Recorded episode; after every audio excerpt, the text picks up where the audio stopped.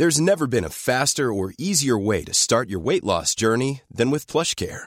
PlushCare accepts most insurance plans and gives you online access to board-certified physicians who can prescribe FDA-approved weight loss medications like Wigovi and Zepbound for those who qualify. Take charge of your health and speak with a board-certified physician about a weight loss plan that's right for you. Get started today at plushcare.com slash weight loss. That's plushcare.com slash weight loss. plushcare.com slash. Bonsoir, bienvenue dans le podcast Culture PG du lundi 22 janvier 2018. Au programme ce soir, un long, très long retour, parce qu'il y a beaucoup de choses à dire sur le match d'hier soir au LPSG, défaite 2-1 donc au Groupama Stadium. Nous sommes enfin, on va pas parler que de ça. On va quand même faire, un, on fera un, en fin d'émission un petit point sur l'actualité du moment avec la probable signature de Diarra et le PSG gagnant de mercredi soir. Et nous sommes quatre pour parler de tout ça. Nous avons, attention, le grand retour d'Adrien Chantegrelet. Salut à tous. voilà, qui nous fait l'honneur de revenir nous voir. Voilà. Tout de suite, les grands mots. Non, mais bon, tu sais très bien que tu es invité toutes les semaines, tu viens quand tu peux. En, toutes les semaines, il est là. Monsieur Martinelli, bonsoir Mathieu. Salut. Et notre quatrième intervenant est euh, notre ami Ryan qui a vu la défaite du PSG et la victoire du Real. Voilà. Un bon Salut à tous. Bon, on va commencer tout de suite euh, avec le match d'hier. Donc, bon, tant pis, on va commencer par les mauvais moments. La défaite à Lyon de buts 1, des buts de Nabil Fekir à la deuxième et même fils de paille à la 80. 14e, c'est ça? Contre une égalisation, pardon, de Kurzawa à la 45e plus 3. Deuxième défaite de la saison du PSG en championnat après celle à Strasbourg. Troisième au total après celle à Munich. Euh, bon, qui veut se lancer pour le fameux pouls du match? Ah non, avant ça, un grand bonjour à tout le, monde sur le hashtag Culture PSG Live sur Twitter. Voilà, je vois qu'il les habitués qui sont déjà là. Euh, bonsoir à tous, nous dit mais bonsoir à vous aussi. Euh, le fameux pouls du match, Adrien, pour ton ah. grand retour. Est-ce que tu veux te lancer? Oui, pourquoi pas, pourquoi pas. Bah non, non, mais euh, donc bah, comme tu as dit, deuxième défaite de la saison en, Ligue 1. Euh, dans le contenu, ça a été, c'était assez moyen à l'image du, début de match qui a été matérialisé par le but d'entrée voilà, de Fekir au bout de deux minutes avec un placement pour le moins anodin de, notre ami Auréola. Voilà, le, le premier quart d'heure était assez, assez compliqué, je trouve, du côté du PSG, avec une grosse pression de, de Lyon. Ça s'est un petit peu mieux passé au, fur et à mesure que le match avançait. La blessure de Mbappé n'a pas vraiment arrangé les choses du côté du PSG. Ça joue un peu sur un faux rythme. Après, à ce but qui sort un peu de nulle part de, de Kurzawa sur euh, une frappeuse, on ne sait pas d'où elle vient, son placement encore moins. Et puis après, voilà, le, pétage de plomb, entre guillemets, d'Alves qui, qui, plombe un peu le, PSG et qui, le met en, difficulté sur la, sur la deuxième période. Voilà, le PSG pas forcément concédé grand-chose en, deuxième période. Ça, tenait plutôt bien. Il se procurait pas d'occasion, mais il tenait plutôt bien, bien la baraque. Et puis après, voilà, en fin de match, ça, commençait un petit peu à reculer. Lyon s'était se montrait un peu plus un peu plus offensif, un peu plus engageant. Et puis ça, ça a craqué en fin de match. C'est facile à dire, mais on, le sentait un peu venir parce que voilà, ça, ça commençait un petit peu à pousser du côté de Lyon. Et puis voilà, ça, ça a craqué, euh, ça a craqué, voilà, deuxième défaite, euh, contenu assez, assez moyen dans l'ensemble qui s'explique par, par plusieurs choses, des absences des cadres notamment, l'expulsion, voilà, mais euh, c'est un match assez, assez poussif dans l'ensemble. Même à 11, c'était pas génial. Quoi. Ok, merci pour ce point général. C'est marrant parce que ce que tu dis sur le. On sentait que ça allait craquer. Moi, j'avais plus peur à la 70e. On a tenu 10 mm. minutes très bien après expulsion. Je trouve qu'entre la 70e et la 80e, on est vraiment en difficulté. Ou mm. même voire 85e quand on prend un peu des jaunes à tout va. Il y a une occasion à la 85, 86, je crois aussi. De, de Cornet? Ouais, peut-être. La frappe de Cornet, ouais. Et paradoxalement, en toute fin de match, il y a le, le contre où Meunier est pas si loin que ça de, de pouvoir marquer tout ça. Je me disais, ouais, bah, c'est bon. Euh, pour tout vous dire, j'avais déjà commencé le compte rendu en mode eh, c'est bon, un partout, score final. J'avais l'image prête sous Photoshop et le, refaire. le drame, le drame, la connerie, la relance plein axe, la frappe improbable. Enfin non, pas improbable parce que faut quand même euh, prendre à, à, deux pailles, c'est sa principale qualité, c'est avoir la frappe de balle. Mais voilà, bon. Euh, Mathieu, sur le match en général, avant qu'on passe au, enfin, à l'analyse un peu euh, collective et tout ça. Bah, c'est un match qui a été quand même décidé par des, par des épisodes, on va dire, les, buts sortent un peu, d'ailleurs, les trois. Euh, il y a un carton rouge. Aucune des deux équipes vraiment n'a, ne s'est créé beaucoup d'occasions. Du côté de PSG, il y a, y a presque contre 50 de Morel et, euh, et, le but de Kurzawa. Côté, côté lyonnais, il n'y a pas grand chose d'autre hormis les, buts. Peut-être une frappe de Mariano un peu en angle fermé, mais au-delà de ça, c'est pas pas aller beaucoup plus loin. Donc tu es, un peu obligé de te, pencher plus sur le jeu que sur le résultat qui, qui aurait pu être autre ou, être. Euh, finalement, ça a tourné à l'avantage de Lyon. Et là, je trouve qu'on a revu un peu, la même chose qu'à l'aller, c'est-à-dire que Lyon s'était mis en, en 4-5-1 relativement bas, on va dire, euh, en bouchant vraiment l'axe et en poussant Paris à, attaquer sur les côtés. On avait Awar et Cornet qui, qui vraiment euh, avaient des positions très axiales et du coup Paris a vraiment attaqué que par des centres, euh, notamment en première mi-temps avec Alves, on a beaucoup, beaucoup utilisé ce jeu-là, sans grand succès et on a, revu un peu les mêmes limites qu'à l'aller sans Neymar, c'est-à-dire pour attaquer face à une équipe bien regroupée et qui, qui laisse pas beaucoup d'espace. Lui en plus était assez confortable pour faire ça vu qu'il menait un 0 très tôt dans le match. Et voilà, puis après, la, gestion de, l'infériorité numérique qui aurait sans doute pu être meilleure. Comme trois minutes un peu, un peu burlesque à la fin où Paris se met à, jouer des corners directement alors que jusqu'à là tous les corners étaient tirés à deux, alors que tu à 10 contre 11, qui reste 8 minutes, mais bon, c'est, au final, voilà, c'est, c'est un peu, un, peu les problèmes qu'on, a de façon récurrente sur l'attaque placée et puis euh, une mauvaise gestion de la fin de match qui, qui donne ce résultat-là, je trouve. Alors, euh, d'accord pour l'analyse globale. On va juste chez un petit tour sur live. On nous dit on se demande si le problème, comme à Marseille, c'était l'état d'esprit ou la solidité mentale. Ben, euh, autant j'avais beaucoup gueulé sur le fait qu'à Marseille, ils avaient fait un match de gros branleur, j'avais trouvé. Autant hier, je trouve qu'ils font un match très correct. Dans... On se fait pas dominer dans les duels, à part euh, Ndombele. Premier quart d'heure. Ouais, ouais, le premier quart d'heure. Mais ça dure un quart d'heure, quoi. Globalement, jusqu'à la 94e, les mecs, ils sont dedans. je trouve qu'à ce niveau-là, la le, rapprochement avec le match à Marseille n'est pas forcément très valable, à part le nombre faible d'occasions, mais c'était pas les mêmes circonstances, c'était pas non plus le même terrain. C'est vrai que Marseille avait volontairement euh, tué le terrain ou labouré bien le champ juste avant. Donc euh, ça sera pas. Enfin, j'avoue que j'ai un peu plus de mal sur l'état d'esprit tout ça. Et on nous dit aussi, euh, on nous parle de Jérémy Morel, hein. Jérémy Morel qui a failli nous mettre le doublé de contre son camp, un à l'année et un en retour, mais bon. Voilà. 11 contre 11, on était bien. Bah, ouais, ça rejoint un peu ce que disait euh, Adrien, à 11 ça va et ça bascule sur l'expulsion. Euh, même les Lyonnais l'ont dit que ça avait un peu bousculé, enfin complètement changé la phase du match. Et c'est vrai que paradoxalement, je trouve que le match est équilibré quand on est euh, à 11, à 10 contre 11 quoi en gros. À savoir que 11 contre 11, bah il y a, globalement une équipe qui a largement la maîtrise et tout. 11 contre 10, tu as un peu des occasions des deux côtés, mais t'as pas forcément match, quoi, vraiment. Moi, tu, tiens, tu tiens bien, mais après, offensivement, c'était quand même ultra. Ça manquait de créativité devant, quand même. Enfin, la, sortie d'Mbappé a pas fait du bien au PG dans ce sens-là, l'absence de Neymar encore plus. Mais euh, les trois de devant, euh, ça avait beaucoup de mal à, se procurer des situations, euh, des choses comme ça. Je trouve qu'offensivement, ça manquait vraiment de, de, de créativité. C'était assez, assez faible. Assez faible. Bah, c'est ce qu'on me dit sur live, à savoir, euh, je trouve qu'on a trouvé très peu de décalage, on centre avec désespoir à 30 mètres.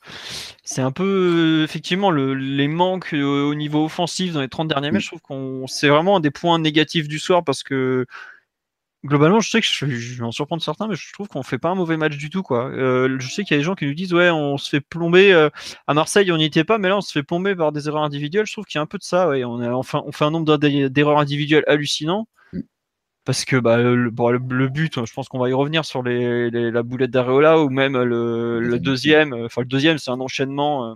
Entre Pastore qui perd, qui rate son contrôle au départ de l'action, après c'est Kurzawa, ça, les défenseurs qui montent pas sur le porteur du ballon. Enfin, c'est ah, aussi. Euh, oui, bien sûr.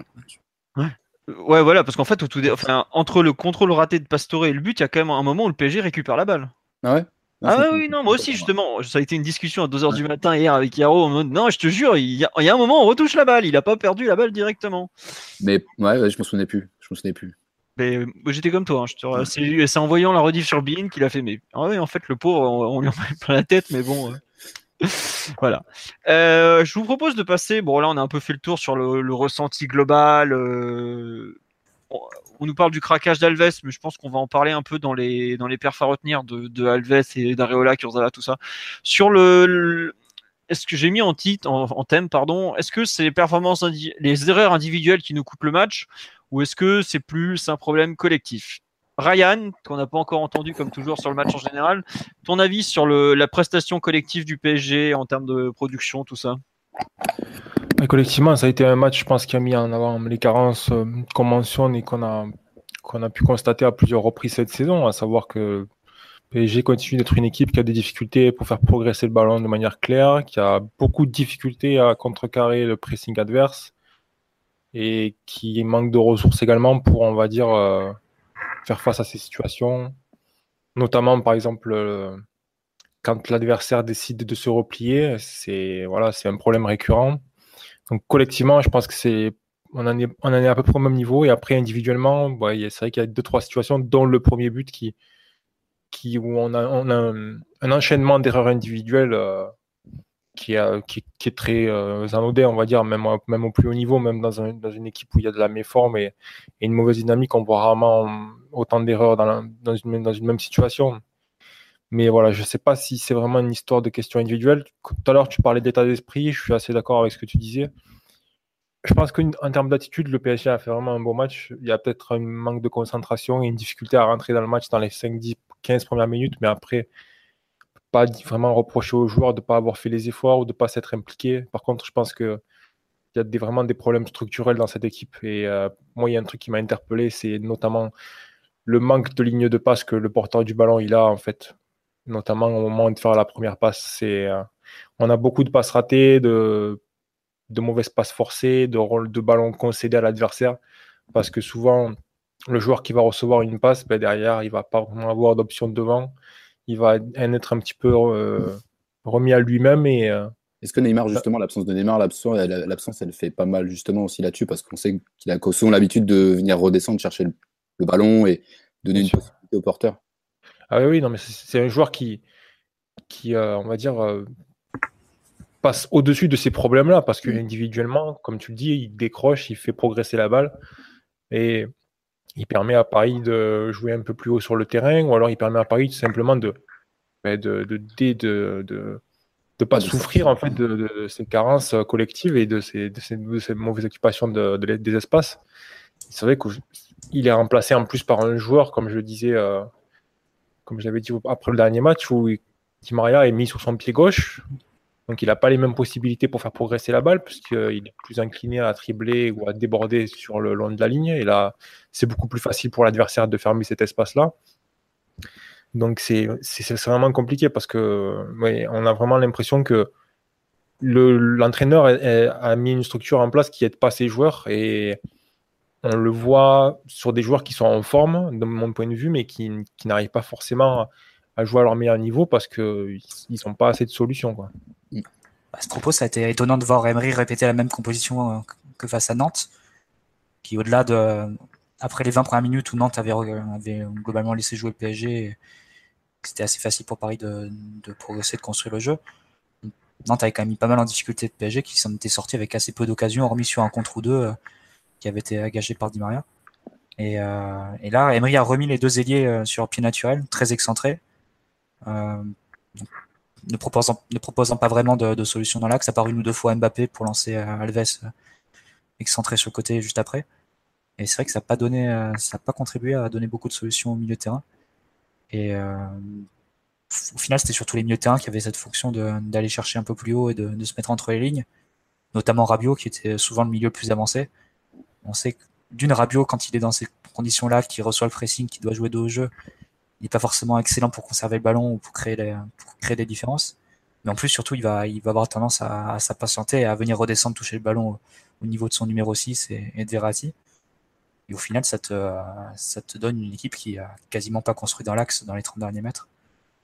Jusqu'au peut-être au placement d'Imaria euh, côté droit euh, qui donnait deux trois options à euh, Verratti pour progresser. Quoi. Donc, mais c'est vrai que c'était un choix assez étonnant. J'ai trouvé d'Emery de, de remettre Di Maria à gauche et Mbappé à droite parce que moi, je pense que par rapport à ce point, je crois que je l'avais mentionné durant le dernier podcast, je pense qu'il y a quand même un, facteur à prendre en compte là-dessus, c'est qu'on on est, on est en plein dans le mois de janvier, là, avec des champions approches, et je pense qu'on en est à un stade où l'entraîneur n'a pas forcément envie de, changer les quelques repères de, que ses joueurs ont. Pour Mbappé, ouais, je pense que euh, Emery, là, il en est à un stade où il veut pas déplacer le joueur, à moins que ça soit vraiment une situation euh, urgente. parce que ça peut être déstabilisant pour lui et parce que c'est déjà des conditions assez difficiles. Donc si en plus il s'amuse entre guillemets à le déplacer quand il a besoin, ça, ça, peut être compliqué pour lui de revenir à droite et de, de, retrouver le, niveau qu'il a en début de saison. Donc pour Di Maria, après voilà, il y a effectivement une question qui se pose parce que c'est un joueur qui de mon point de vue, quand même beaucoup plus performant à droite. Enfin, du moins, c'est un joueur qui a plus d'outils quand il joue à droite parce qu'il peut rentrer sur son pied gauche, il peut faire des passes en profondeur, il peut changer d'orientation, il peut frapper. Enfin, voilà, il peut faire quand même, il peut tribler également plus d'adversaires. Il peut faire beaucoup plus de différence quand il est dans un rôle où il est naturellement amené à couler la ligne de touche, ça c'est sûr. Bah, c'est ah assez étonnant, d'autant que l'an dernier, enfin, Di Maria jouait à droite, Draxler jouait à gauche, c'était des, des automatismes qu'ils avaient.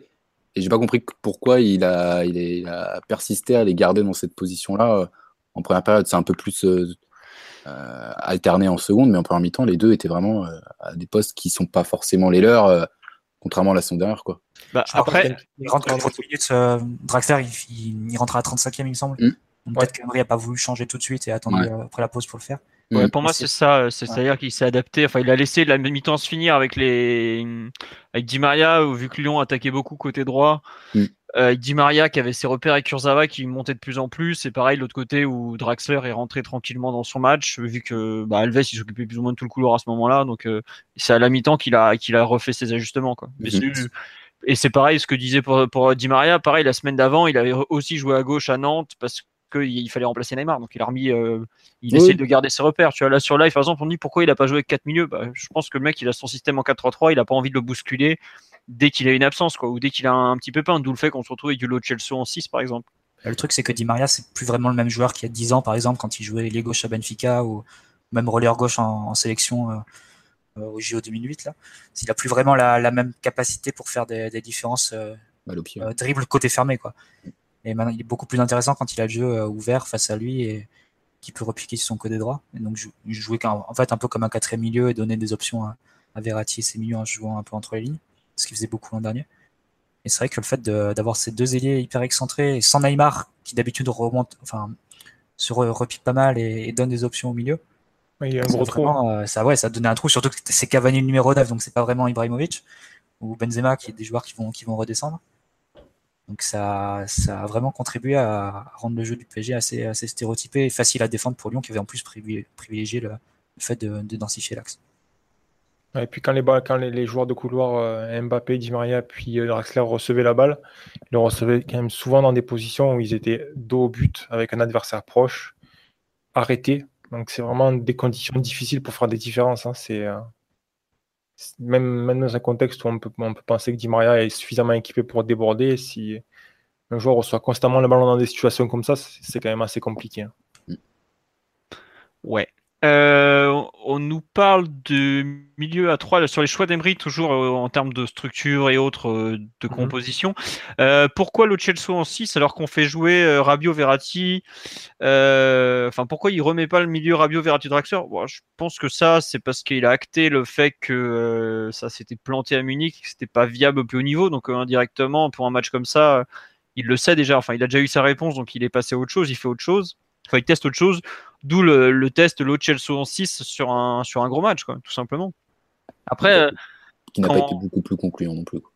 Non, non, qui n'a pas été beaucoup plus concluant, mais enfin. Non, mais il faut tester après. Non, mais voilà, on a 11 points d'avance avant le match. Si tu le testes pas maintenant, tu le testes jamais, quoi. Ah, mais tu, tu le testes pas en vue du championnat, tu le testes surtout en vue du Real Madrid et tu peux te demander si on n'a pas perdu 3 euh, semaines en essayant un milieu de terrain qui, qui me semble qui me semblait un peu voué à l'échec en fait face, face à une certaine opposition parler un peu de, de mais le fait qu'il touche 4-5 fois la balle avant la, avant la lâcher, le, il y a quand même de gros, gros soucis pour, euh, pour se retourner, pour gérer mm. la profondeur dans son dos.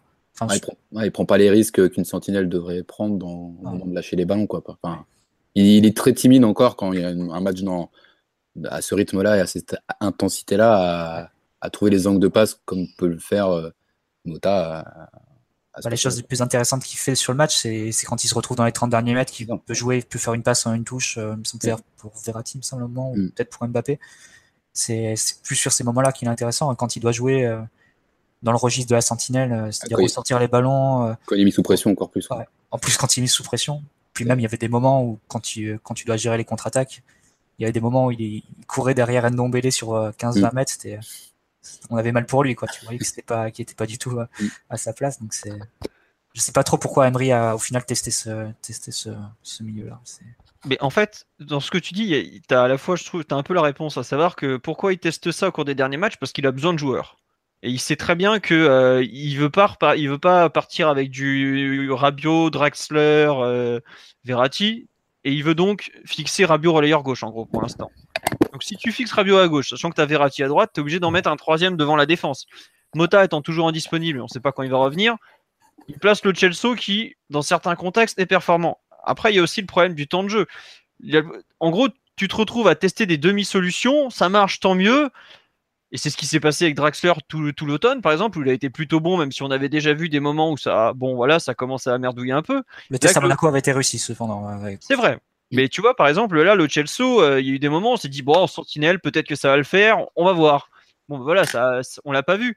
Mais par exemple, euh, on me demande pourquoi il a pas remis Draxler, sachant qu'il n'y avait pas Neymar. Mais c'est pareil, si tu recommences à changer, alors que dans trois semaines, tu es censé, entre guillemets, être déjà prêt avec tes, ton, ton collectif huilé et tout ça, je trouve que tu fais un peu un retour en arrière en termes de, de logique dans ta construction. Donc, je- moi, je- enfin, en tout cas, je comprends comme ça sa composition d'équipe, ses choix du moment. Après, c'est vrai qu'on parle, ouais, les tests, les latéraux qui auraient dû être testés, notamment Kimpembe ou Meunier. C'est un truc qu'on peut entendre aussi, effectivement. Quoi. Ouais. Et tu vas pas de fin, non, mais il va pas lancer un, un Meunier. euh, Enfin, déjà qui fait jouer Alves tout le temps, il va pas le sortir lors du match face à Lyon. Enfin, je, je comprends la logique d'Emery sur les latéraux, quoi. Bah, Enfin, ça Il y a me- plus Berchiche, moi. Que... Enfin, Alves, Ouais, mais ça m'étonne pas. Enfin, tu vois, il avait fait jouer Berchiche euh, le mercredi en, en semaine. C'était évident qu'il allait mettre Kurzawa en, sur le gros match. Je, enfin, ça, ça m'étonne pas dans, dans l'esprit de d'Emery de faire tourner. euh, Il fait l'alternance, il fait un match sur deux. Voilà. Enfin, il fonctionne comme ça à ce poste-là. hein. ouais, mais entre guillemets, euh, si tu, ça veut dire que indirectement, tu, tu vas pas te pointer au Bernabeu. Enfin, t'as jamais testé Berchiche dans un gros match, en gros, quoi. Non, non, non. Oui. Après, Bah, que- quand, quand tu vois les matchs de de, de Non, mais- depuis un moment, euh, sûr, mais t'as vu que parfois Berchiche, il pouvait passer à côté, même dans des petits matchs. Donc, euh, c'est vrai. ça te rassure forcément sur le fait de mettre sur un gros match. Je sais pas. Je sais pas.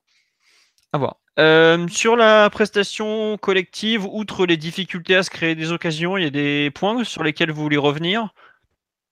Bah, après, il y a des aspects individuels qui, évidemment, Bon, on, va y, voilà. on va y passer aux aspects individuels en général. Euh, non, moi, il y a un- j'ai encore eu un peu cette impression dérangeante de. Bah ouais, dans les 30 mètres, en ce moment, on est. euh, On n'est pas très bon, quoi, globalement. Je, je- Vous en avez parlé, là, le, le fait que Lyon avait bien blindé. Autant je pense que Lyon avait pas prévu de reculer autant, et c'est vraiment le PSG qui a fait reculer Lyon. D'ailleurs, il le dit, je crois, je sais plus qui a interviewé, je sais pas, le Baticle qui le dit, ouais, vous êtes gentil, on aimerait bien être plus haut sur le terrain, mais on n'y arrive pas. Le score aussi peut-être. Ouais, mais pas que. Au bout d'un moment, t'es chez toi, tu passes euh, avant la mi-temps, euh, avant l'in- l'incident où il y a le taré de Givor là, qui, qui explose Mbappé, il touchait pas une bille quand même. quoi. Il se faisait reculer euh, de plus en plus, de plus en plus. C'est, c'est, mon avis, c'est pas volontaire à ce niveau-là. Quoi. Qu'ils se mettent un peu plus bas sur le terrain, je le comprends très bien. Et vu la- leur capacité à jouer en contre, à sortir plutôt bien les ballons, les ailiers qu'ils avaient, tout ça, c'était logique. Mais se retrouver à jouer dans, les, dans leurs 20 mètres. Voilà, quand t'as Morel devant toi, tu sais très bien que des fois il fait des trucs bizarres, c'est pas non plus super logique. Tu te retrouves à devoir commencer tes actions à 50 mètres du but adverse, c'est pas évident. Je sais pas, je trouve que globalement il y a eu des bonnes choses, mais par contre les 30 derniers mètres, la transmission, t'as. Un moment, on avait le problème du 7 plus 3 qui nous mettait mal en phase défensive, où on avait les trois devant que t'es isolé du reste. Mais je trouve qu'aujourd'hui, on a un peu le problème du 7 plus 3, mais en phase offensive, où tu as les 7 de derrière qui combinent assez bien, qui sortent la balle, qui arrivent à peu près à avancer sur le terrain. Je trouve d'ailleurs que tu es un peu dur, Ryan, sur, sur ce que tu disais tout à l'heure. Bon, par contre, pour créer des occasions dans le dernier tiers, euh, oulala, on galère. hein. Il va Ouais, falloir aujourd'hui. au euh. C'est ça le. Ouais, c'est ça. Ils sont pas intégrés dans, le, dans la progression du ballon. Dès que le ballon arrive dans cette partie-là du terrain, à Mbappé, il en est remis à, à des, des exploits individuels, des débordements, notamment sur le côté droit, où il, est- il va essayer de faire parler sa vitesse, son accélération. Et à gauche, on a Neymar qui, qui, voilà, qui a une variété énorme pour apporter des solutions. Et, mais c'est ça, euh, ça dépend vraiment du talent des joueurs. Et c'est vrai que par exemple, là, sur ce match, Mbappé, il a des ballons difficiles qui arrivent. Di Maria, il a également des ballons difficiles. Euh, le ballon progresse moins, donc il y a moins de situations. Le PSG ne peut pas utiliser le jeu direct parce que Cavani ne peut pas recevoir le ballon. Donc on a vraiment trois joueurs qui, qui attendent le ballon pour faire progresser la balle, qu'ils ne reçoivent pas bien et après derrière ça coince. Hmm. Et tu vois, moi ce qui m'a un peu choqué, c'est que euh, même en inversant les positions des ailiers en seconde période, ça, a été un peu mieux parce que bah, je trouve qu'ils étaient, ils étaient placés de, façon plus naturelle. Mais euh, je ne sais pas si on travaille différemment en ce moment, si on essaye d'autres choses, s'ils tentent d'animer le système différemment. Mais je trouve que ça fait plusieurs matchs. Bon, alors je dis ça, on a mis 8-0 à Dijon il y a, il y a quoi Il y a 4 jours? 5 jours, c'est ça? Donc bon, c'est ridicule de dire ça un peu. Mais euh, on a quand même du mal à créer des situations. Et on a, on a, tenu pratiquement exactement les mêmes propos il y a une semaine après, après Nantes. tu peux même rajouter, enfin, le match de Dijon, c'est pas forcément une contradiction. Si tu regardes les buts, c'est beaucoup de, buts qui viennent après des récupérations très hautes et des attaques assez rapides. Au final, c'est pas forcément des buts euh, construits qui partent du gardien. Quoi. Donc, euh, au final, je pense vraiment que le, plan offensif du PSG, ça va se résumer à des. Je parle pour les, pour les gros matchs. Ça va vraiment se résumer à, des contre-attaques ou bien des, des phases de contre-pressing. Tu récupères la balle dans les 30 mètres adverses et après, tu, bam, tu, fais la balle à Neymar Mbappé qui, qui a un contre 1 résolve le truc. Mais je pense que sur attaque placée, on peut faire le deuil. C'est pas, c'est pas fin janvier que tu vas te, mettre à jouer comme, comme le Barça de Guardiola, je pense, mon avis. Ouais, bah, on va voir ce que ça va donner en Coupe d'Europe, mais c'est vrai que je trouve que tu avais une qualité de jeu qui était quand même euh, supérieure il y a quelques semaines. Genre, euh, tu vois, même à, Rennes, par exemple. Bah, après, enfin, Rennes, c'est un peu un cas particulier parce que les mecs étaient vénères par rapport aux vacances où ça avait été critiqué, tout ça. Bon, à voir, mais je trouve qu'il y a une. tu vois, si c'est l'opposition, Philo, c'est faut toujours la, remettre en, perspective parce que c'est en jouant des oppositions comme ça qu'on s'est dit que ouais, peut-être le Chelsea, ça ferait l'affaire en 6. Tout à fait. Mais quand tu, joues une équipe comme Lyon qui, qui a le niveau pour faire peut-être quart, demi, demi-finale d'Europa League et, qui, euh, qui aurait même le niveau de certaines équipes qui sont en huitième de Ligue des Champions, tu, vois bien que ça, ça coince un peu. Donc, le problème, c'est aussi qu'en Ligue 1, au-delà du PSG, tu as trois vraies équipes et le reste qui, qui sont à niveau qui, qui te permettent euh, pas vraiment de tirer des conclusions assez, assez claires sur le, sur le niveau des uns et des autres et sur euh, les capacités de, réelles du PSG. C'est ça qui est frustrant aussi.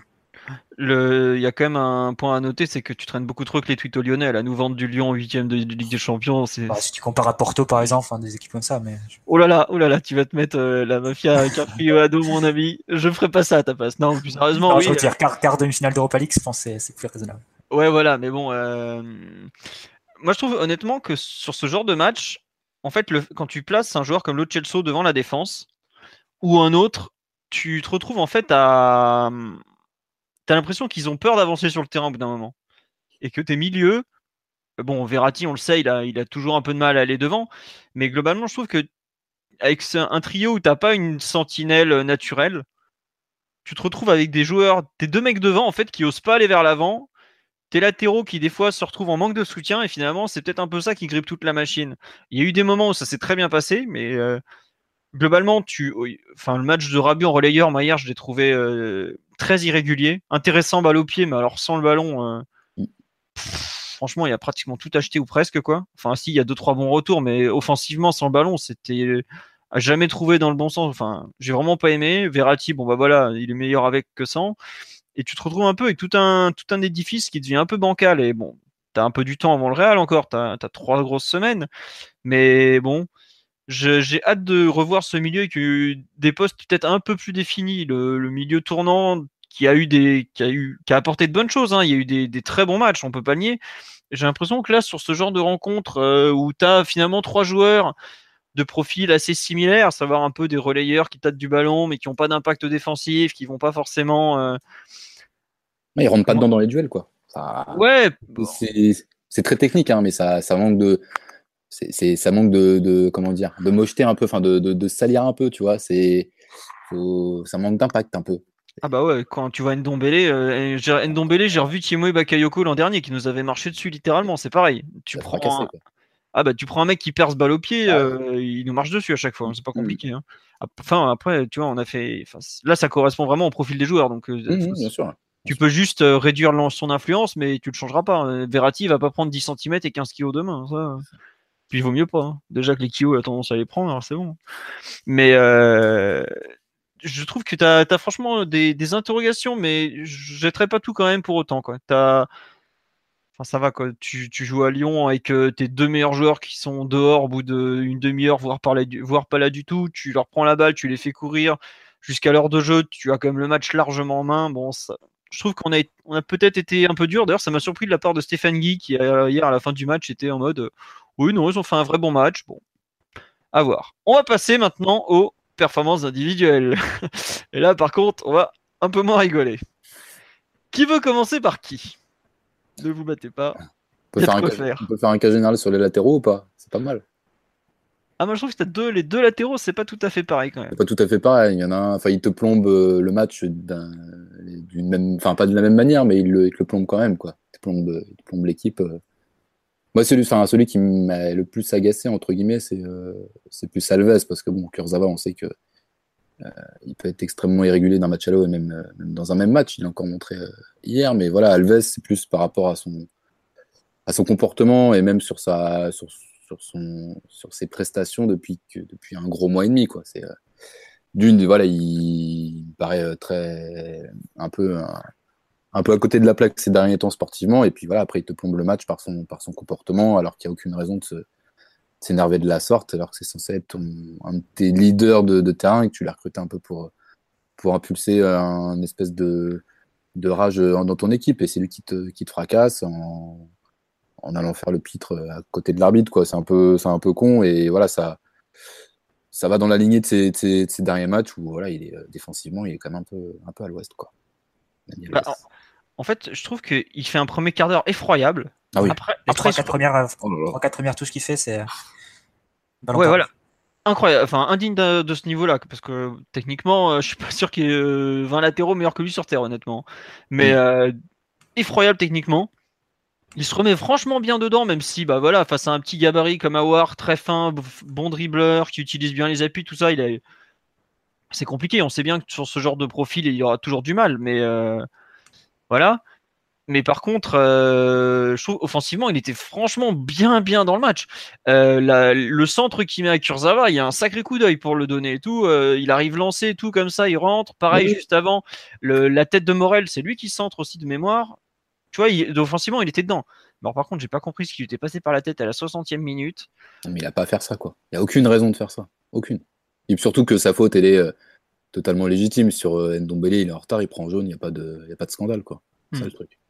Après, il touche le ballon. Hein. Tu sais, à Lyon, tu as le droit de toucher le ballon et d'éclater le joueur, c'est toléré. Donc, euh, je comprends qu'il soit pas content. Hein.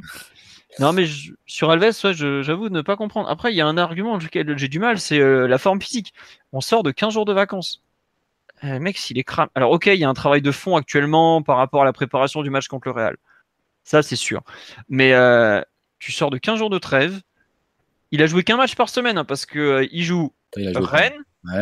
Il joue 9 minutes à Amiens. Le match était fini. Il, y avait déjà 2-0. Voilà. Il joue Nantes la semaine dernière où, pareil, il n'est pas glorieux. il joue pas contre Dijon. Il joue pas contre Dijon. Et là, il rejoue. bon, Mmh. C'est pas parce qu'il a joué peut-être deux matchs de trop en première partie de saison qu'il rate son contrôle à 15e seconde. Voilà, ça n'a rien à voir. je pense et c'est pas la première fois qu'il rate des débuts de match. Si vous vous rappelez, contre le Celtic, c'est pareil, il foire complètement son début de match. Je sais plus où c'était, ou pareil, il se loupe au début. Il euh, va falloir qu'il apprenne à se concentrer. Hein. C'est bien gentil, Good Crazy, mon ami, mais bon. Moi, c'est surtout défensivement, je suis, je suis inquiet parce que Awar, finalement, c'est pas forcément un joueur qui va beaucoup déborder. Mais on l'a vu sur 4-5 euh, duels où Awar arrive à passer devant, il est beaucoup plus vif et Alves se, retrouve obligé de faire faute. Et au final, face à des joueurs qui vont être. Euh, là, tu ressens quand même peut-être le poids des années, je pense, par mm. rapport à Alves, qui est un joueur qui est assez agressif, qui va au contact, qui prend des risques pour passer devant euh, l'adversaire. Et là, maintenant, c'est l'adversaire qui lui passe devant. Surtout les petits gabarits vifs et, bons dribbleurs. Et euh, face à des ailiers encore plus percutants qu'Awar, qui est plus un milieu offensif de base, tu peux dire, bah, on l'a vu avec Coman d'ailleurs, tu peux dire qu'il peut passer un, mauvais moment et mettre en danger son équipe. D'ailleurs, on l'avait vu la, semaine dernière aussi, il avait commis beaucoup, beaucoup de fautes par, sur Dubois et, Lima. Mm. Tu, le sens quand même en retard dans les, dans les duels et ça, ça, entraîne beaucoup de, de, coups francs excentriques contre le PSG. Et vu la façon dont on les défend, je sais pas si c'est la, meilleure idée qui soit. Donc, euh, c'est un peu problématique, on va dire, le niveau d'Alves. Après, voilà, il va peut-être euh, prendre. Déjà, il, va peut-être prendre plusieurs matchs, au moins il va être au repos. Euh, il va être au repos pendant un certain moment, quoi. Ça peut pas lui faire de mal, peut-être. Ouais, ah bah là, il va prendre. Euh, allez, 2-3 matchs faciles. Bah, le truc, c'est qu'il sera suspendu forcément bah, mercredi, mais qu'après, euh, c'est pas sûr que la commission de discipline statue tout de suite sur son cas. Je suis pas sûr. Ah, pour Alors, moi, euh, c'est- jugé. Hein. Bah, tu peux pas euh, attendre indéfiniment. Surtout que là, entre Ah, guillemets, mais, il, un- ah, mais il jouera, il jouera samedi face à Montpellier, quoi, tu vois. C'est ça le truc. non, pour moi, euh, ils Ah, vont si. pas. Ils Non, vont... Ah non, pour moi, ils vont le juger dès ce jeudi, ce qui est logique, puisque attends, 4 jours pour envoyer un rapport, il est, il Ah est non, vite mais fait le rapport. hein. Son, son rouge de base, il le prend face à, face à un en Coupe de France. Ouais, ça, je suis Et d'accord. tes, et tes suspensions, après, avec- si ton cas est statué, il prend pas effet le lundi suivant? Non, quand c'est la... quand t'as un rouge, te- ça enchaîne directement. D'accord, ok. Autant pour moi. Hein, c'est ah, c'est tout un système. C'est quand t'as le sursis qui tombe que tu repars du lundi Mm. d'après. D'accord, ok. Et les enchaînements de cartons, par exemple, les trois cartons d'e-match, ça repart du lundi d'après, enfin du lundi à minuit même maintenant. Mais donc voilà. Non, par contre, il y a une espèce de bombe qui est sortie en Espagne, soi-disant euh, fissure des cervicales pour Mbappé, il serait absent pendant deux mois. Mais euh, ça sort de nulle part, il n'y a aucun média français qui en parle. Tout le monde me demande sur live ce que j'en pense. euh, Enfin voilà. Euh, je sais pas, honnêtement, ça sort de Sports Center, euh, en- un, un truc aux États-Unis. Je vois pas comment ils auraient eu cette info, eux. Ah, surtout Sports Center à Los Angeles. Donc euh, bon, pour l'instant, je, je vais pas vous mentir, je- j'en sais pas plus que vous. Bon, on verra dans, dans la plus tard, en gros.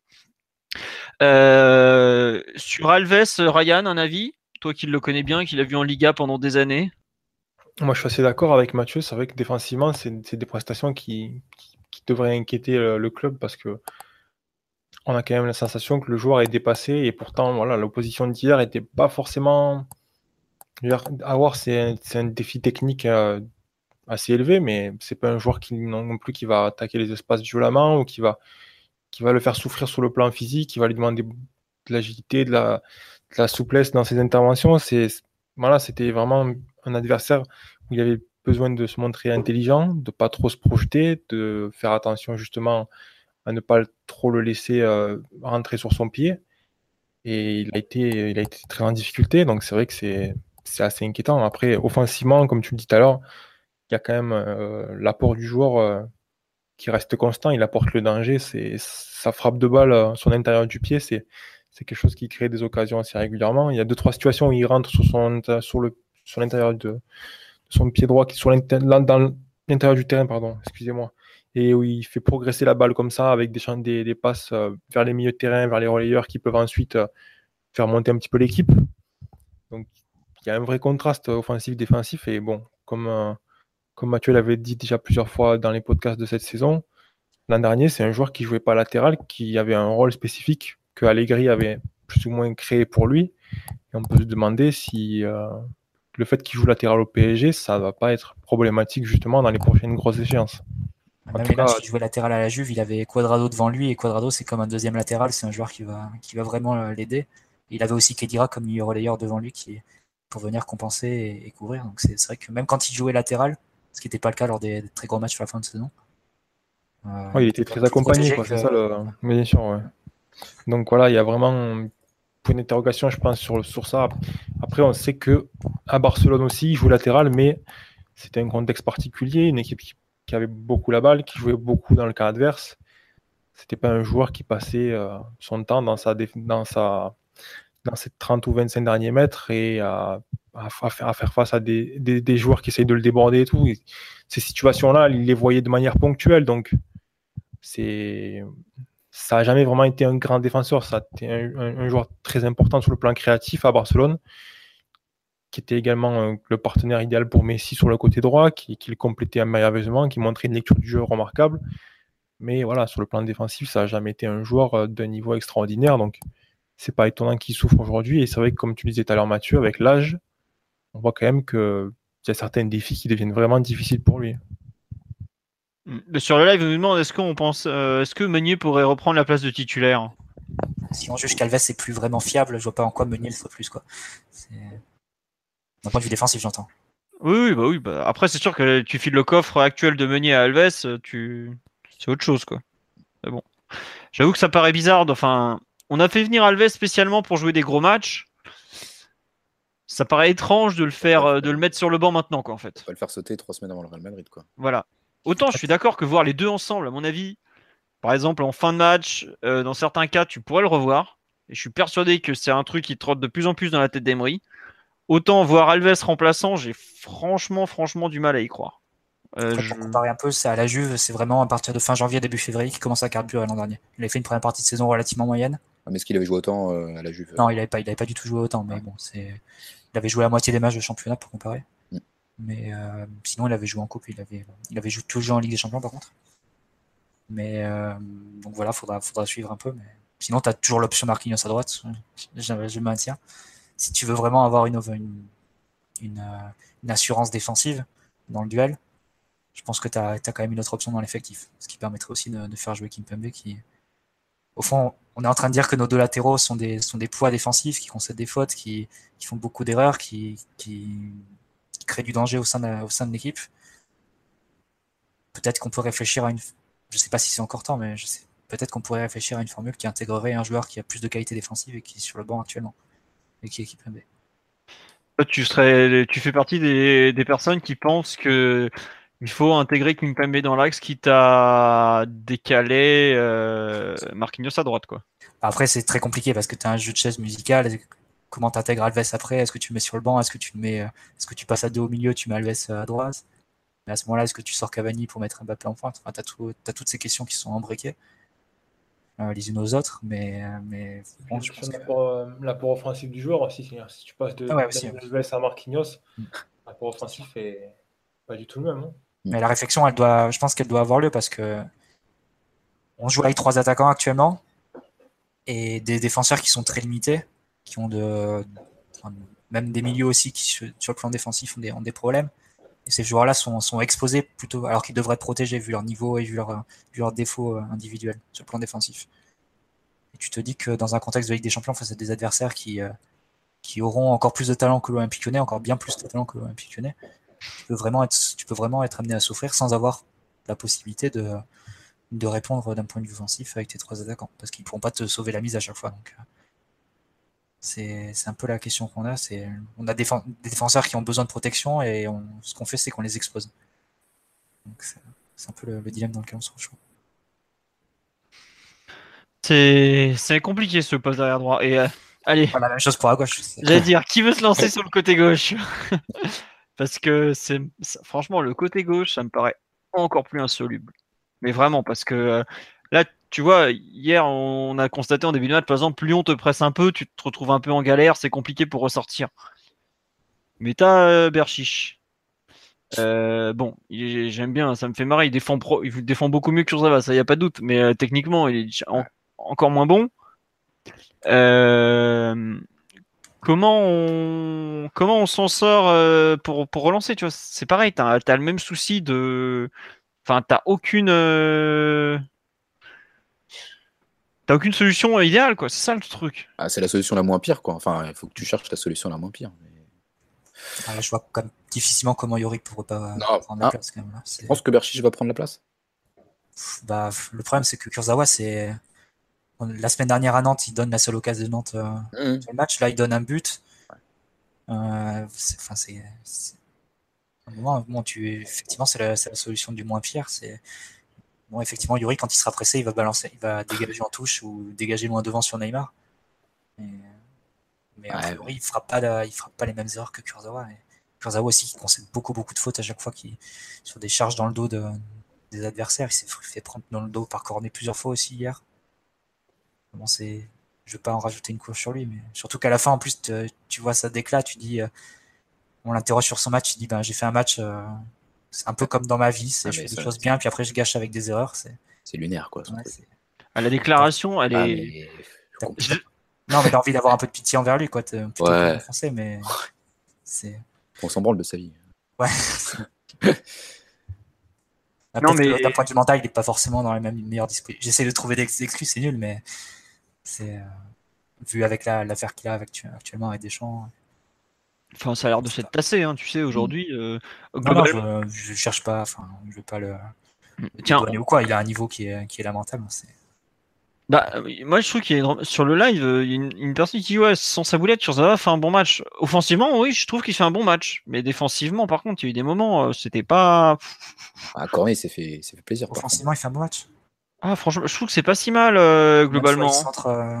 il fait non, un mais il bon y a centre. personne, il y a personne sur qui centrer. Un bon centre pour Verratti en deuxième. C'était plutôt intelligent. À part ça. Mm. Non, non, mais euh, je trouve qu'il a eu de la présence. Franchement, il y a eu des matchs dernièrement où il était bien pire. Je sais pas sur, je crois que c'est à Marseille où il est, mais il est effroyable littéralement. Il réussit rien, quoi. Donc euh, voilà, mais on est d'accord, honnêtement. Euh, je sais pas, moi je vois mal Emery quand même mettre Berchiche, tu vois, relancer Berchiche, enfin le mettre sur un match comme le Real, tu vois. Enfin, c'est. Je sais pas. Je sais pas. Bah, après, Berchiche, il a un avantage par rapport aux autres, c'est que de tout notre effectif, c'est celui qui a le plus souvent joué à Bernabeu au final. Ouais. Il faudrait regarder les stats euh, de la Sociedad face au Real. Je sais pas, hein, je le connais pas. Hein, mais... De mémoire, l'an dernier, ils perdent 3-2 là-bas mhm. euh, à Bernabeu. Il ils avaient plutôt fait un bon match. Euh, je sais plus qui l'avait fait. tu t'en souviens, Ryan, de ce match ou pas? Alors, honnêtement, j'ai aucun souvenir de la rencontre. Bon, d'accord, c'est pas grave. Quand on parle des matchs avec la Real, en général, je pense au, à Javi Prieto et au bon match qu'il fait d'habitude, mais alors le latéral gauche qui a joué la saison dernière, je suis pas sûr que ce soit Berchiche. Hmm. Euh, on nous demande sur le live, bah, tiens, qui est le plus rapide entre Kurzawa et Yuri? Oh, Je pense que c'est Kurzawa, sans n'en pas douter. Euh, il, va vite une fois qu'il est lancé. Bon, on verra. Euh... Euh, et juste, on nous demande Kurzawa, c'est pareil, on le sentait venir. On savait que ça allait finir par nous coûter un match. Rien que le dernier qu'il fait avec sa passe en retrait, les passes molles dans l'axe, c'est vrai que c'est pas la première fois qu'on est, il passe tout loin de la catastrophe. Déjà à Nantes, ça avait été le cas. Euh, tiens, voilà, le, on nous parle effectivement de la passe pour Verratti qui, qui tire au-dessus, qui était mm. une bonne action. Bon, mm. Après, il met quand même un bête de but. Faut pas lui, lui, retirer ça. Mais non, on n'a pas dit qu'il faisait un bon match. On a dit qu'il avait eu un certain apport offensif. Mais bon. Pour le coup, c'est le joueur parisien qui a tenté le plus de tirs euh, sur le match d'hier. Je sais pas comment vous pouvez l'interpréter, mais chacun mm. pas comme on veut. Tiens. mais son placement sur le but est quand même. c'est de latéral gauche, il se retrouve au point de pénalty. Quoi. Écoute, c'est football offensif. Il fait souvent des, des appels comme ça. un peu avant, il, y a une il fait une déviation de la tête euh, pour Mbappé. Je crois que c'est la première occasion euh, où le PSG répond à l'ouverture du score. C'est une situation comme ça où il y a un ballon dans la surface et il fait une déviation de la tête. il est dans, une position d'avant-centre. Mendy passe devant Mbappé pour prendre le ballon. C'est ça, voilà. Mais c'est quelque chose de récurrent hein, cette saison. On le voit beaucoup dans la surface. On se demande même euh, comment il peut être autant dans la surface de la réparation en étant latéral quand même. Mais. Tiens, euh, une, euh, une remarque, on nous dit, mais au-delà des carences dans le talent défensif pur des latéraux, est-ce qu'on peut parler du comportement des ailiers? Jamais un repli, évidemment que les mecs derrière sont en galère. Vous pensez aussi que... Je pense que c'est pas juste quand même. Parce que honnêtement, sur cette rencontre-là, je pense que bon, Mbappé, hein, il est sorti assez rapidement, c'est dur de se faire un avis, mais Di Maria, par exemple, c'est quand même montré assez disponible pour aider son latéral. Et honnêtement, je pense pas que ce soit un problème d'attitude, hein, mais euh, quelque chose que j'avais mentionné il y a quelques semaines de ça, quand les, les, joueurs qui sont dans le trio offensif, ils sont amenés à décrocher, ils sont amenés à faire des appels dans la profondeur et ils sont amenés à complètement changer de zone, et qu'il y a une perte de balle qui se produit, qu'il faut se replier, s'ils sont trop loin de la balle, c'est super compliqué pour eux de, de revenir aider. Il y a des situations où le joueur il peut juste pas courir 25-30 mètres et et aider son joueur, c'est voilà, le mouvement qu'il fait euh, préalablement ne lui permet pas de venir aider son équipe. Donc c'est plus une histoire d'animation que de, de, volonté du joueur. Et c'est souvent le cas. Hein. Même, même, même Neymar en général, c'est quand même un joueur qui fait des efforts. Honnêtement, on l'a vu à Barcelone, on le voit aussi à Paris. Par contre, il y a pas mal de situations où quand il perd la balle, il y a ses coéquipiers sont loin, le pressing n'est pas forcément bon, et il y a soit il fait un énorme effort pour revenir, soit effectivement il va se replacer et il va pas faire l'effort. Mais c'est pas voilà, c'est pas forcément une question d'attitude ou de mentalité. C'est aussi le fait que les joueurs, par le système de jeu et par les mouvements et par ce qui leur est demandé par l'entraîneur, sont pas dans des bonnes conditions pour venir aider leurs leur coéquipiers sur le flanc. Bon, bah, la réponse a été assez complète, je pense, pour la, personne qui demandait. On nous dit tu peux mettre Tony Virel et gauche, Kurzawa sera toujours aussi nul. Tony Gold, c'est autre chose. C'est une, légende parmi les légendes. Euh, bon, on va passer au. On nous demande de parler de Thiago Silva. Bon, il n'y a pas grand chose à dire. Moi, j'ai trouvé qu'il avait fait un bon match. Euh, j'avoue que. C'est loin d'être le pire, honnêtement, hier. Ah non, pour moi, c'est même limite un des meilleurs. pour moi, c'est le meilleur joueur du Paris. Ouais, ouais, pareil. Je, je... le mettre devant Rabiot, hein, Ouais, je sais pas, euh, Mathieu, si tu ou, euh, ou, Ryan, ce que vous avez pensé du match de Thiago Silva, parce que j'avoue, j'ai pas trop compris certaines critiques ce matin. Mm.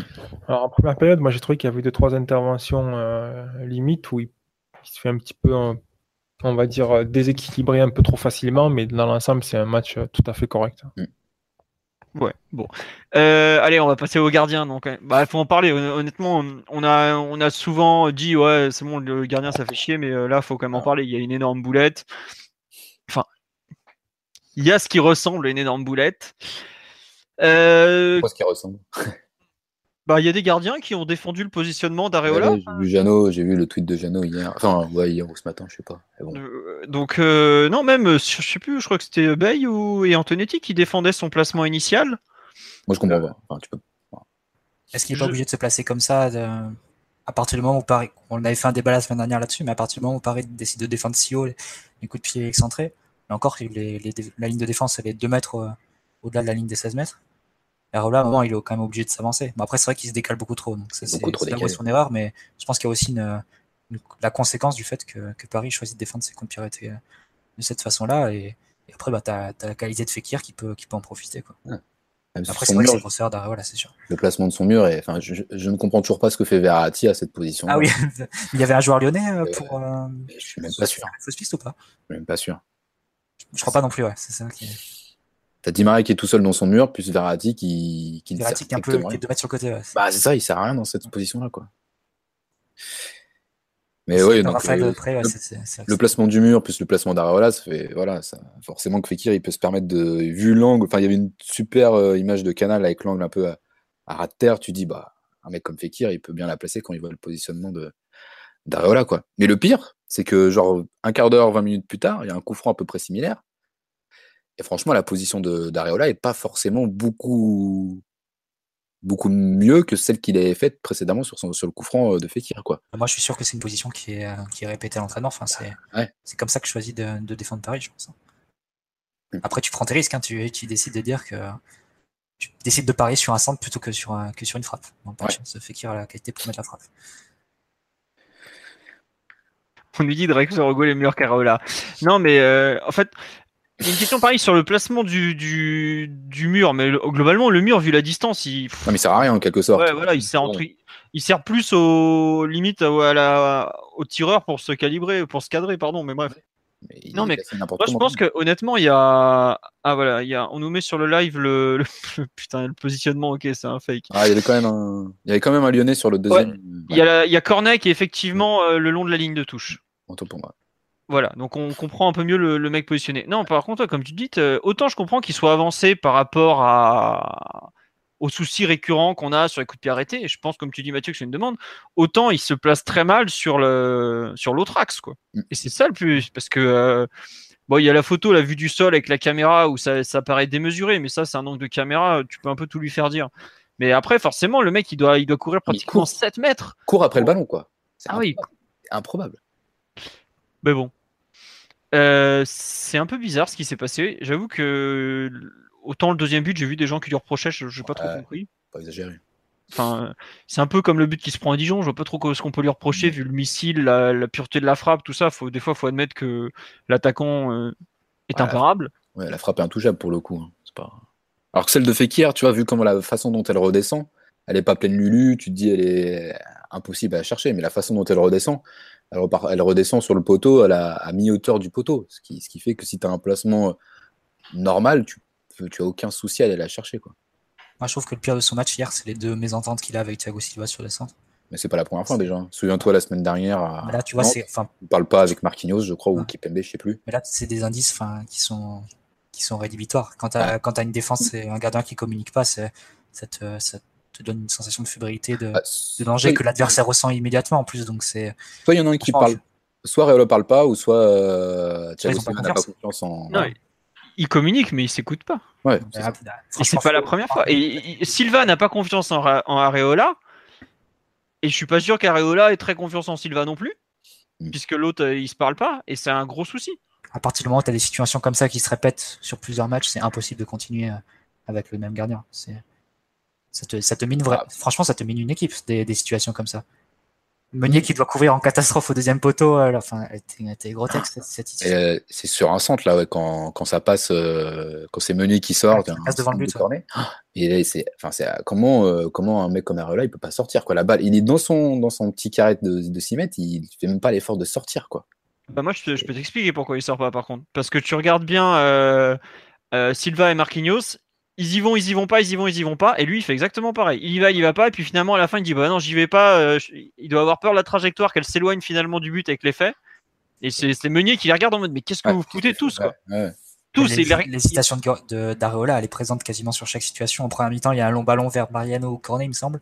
Et pareil, il fait un pas, il sait pas trop s'il doit sortir ou pas. Finalement, il arrive juste sur la balle. Bon, alors qu'il aurait pu la, capter tranquillement s'il avait fait, euh, s'il avait fait un pas vers l'avant de façon décidée au lieu de, rester un peu dans les starting blocks à, hésiter. Quoi. Franchement, c'est, quand tu transmets des hésitations comme ça, quand tu es gardien, c'est impossible de continuer. Je, ne vois pas, je vois pas d'autre solution pour Embry. Mais, mais est-ce que là, est-ce que pardon, est-ce que Trapp euh, transmet davantage de Non, il y a aucune bonne solution. Surtout que Trapp maintenant relancer Trapp. Euh, mm. fin janvier comme ça, ce serait, c'est vraiment le jeter dans les. Et puis tu plombes définitivement là quoi tu plombes dans tous les cas, s'il est entre guillemets, si tu le sors, tu sais qu'il reviendra pas l'année prochaine, ah donc bah il est sur le marché Donc tu le plombes, entre guillemets, tu t'en fous. Tu oui, oui. Bah, tu le tues. tu... le tues, mais.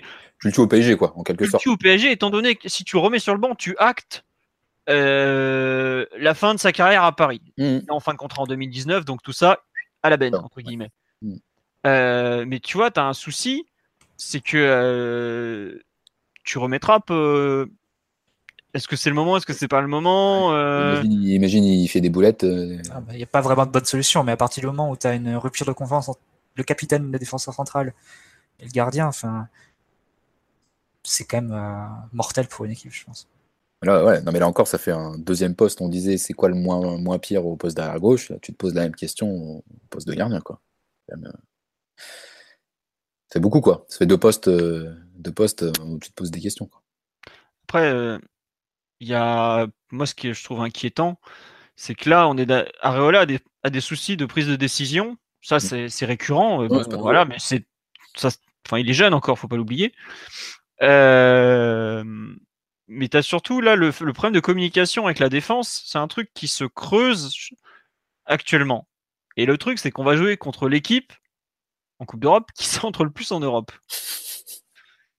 Euh, bon, c'est bien, t'es rassurant, euh, Philo, c'est sympa. Ben non, mais au bout d'un moment, tu sais, tu sais à quoi t'attendre. Hein. Ah, tu, si t'as regardé le Real ce week-end, tu vois le nombre de centres qui te mettent dans la boîte, euh, ça arrête pas.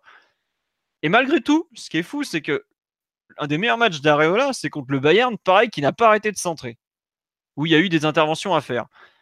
Globalement, les sorties de Kevin Trapp, euh, je trouve que c'est un joueur, un, gardien qui a du mal à sortir de ses 6 mètres. Tu vas force, enfin, dans tous les cas, t'as un autre, as un problème qui se pose. C'est toujours pareil, quoi. Euh, c'est une solution qui est complètement insoluble.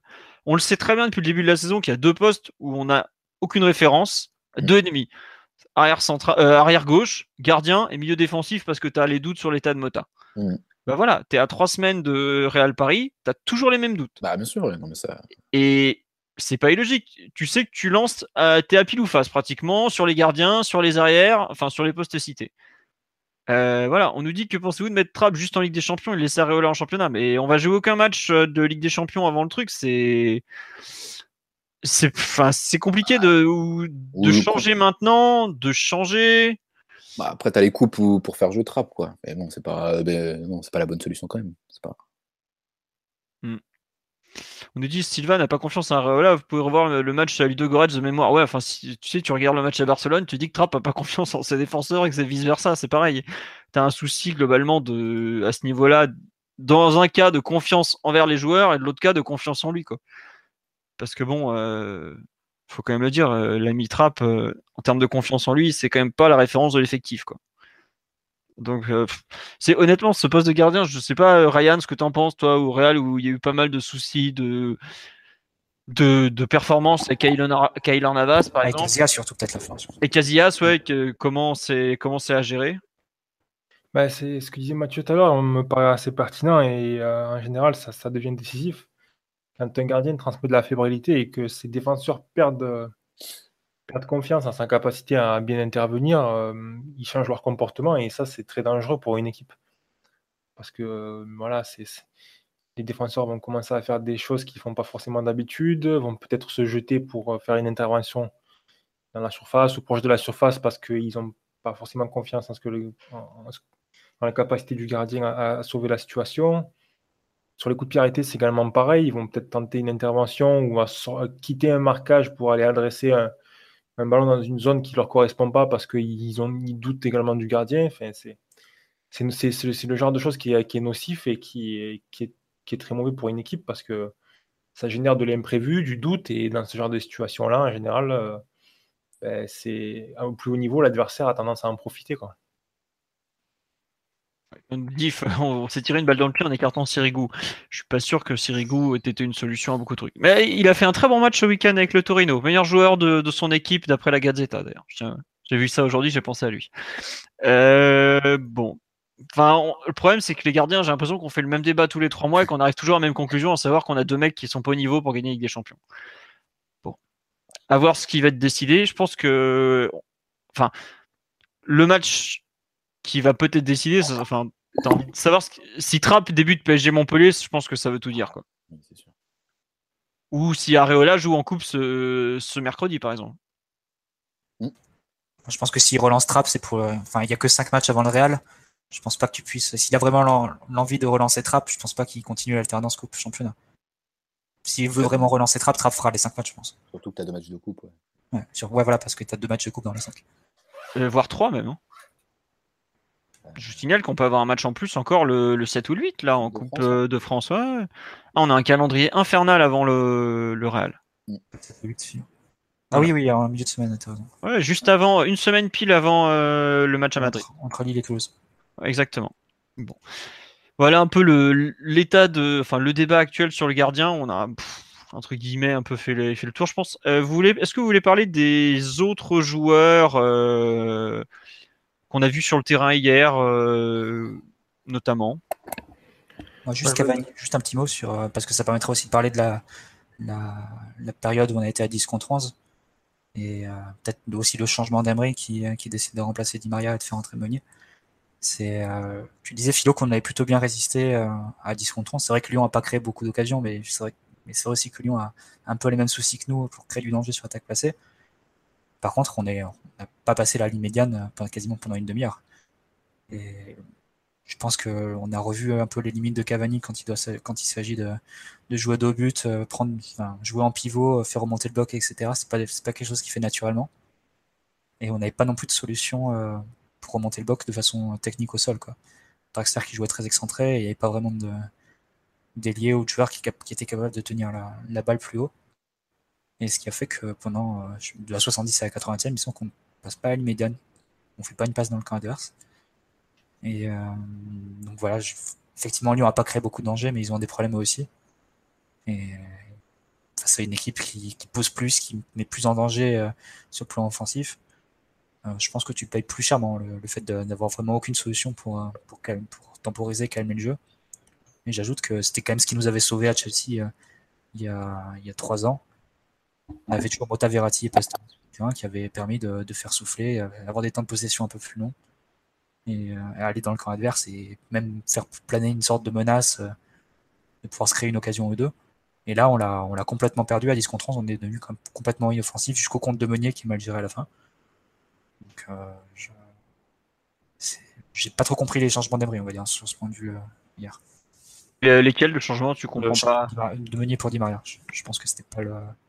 Ah, pour moi, il y a deux façons de le voir, le, le changement. Verratti s'est retrouvé à jouer un rôle assez hybride, euh, à venir couvrir, compenser sur le côté, euh, sur le côté droit et, en même temps jouer son rôle de relayeur euh, où il est un peu au four et, moulin, et au moulin vu que la relance, c'est lui qui doit s'en charger.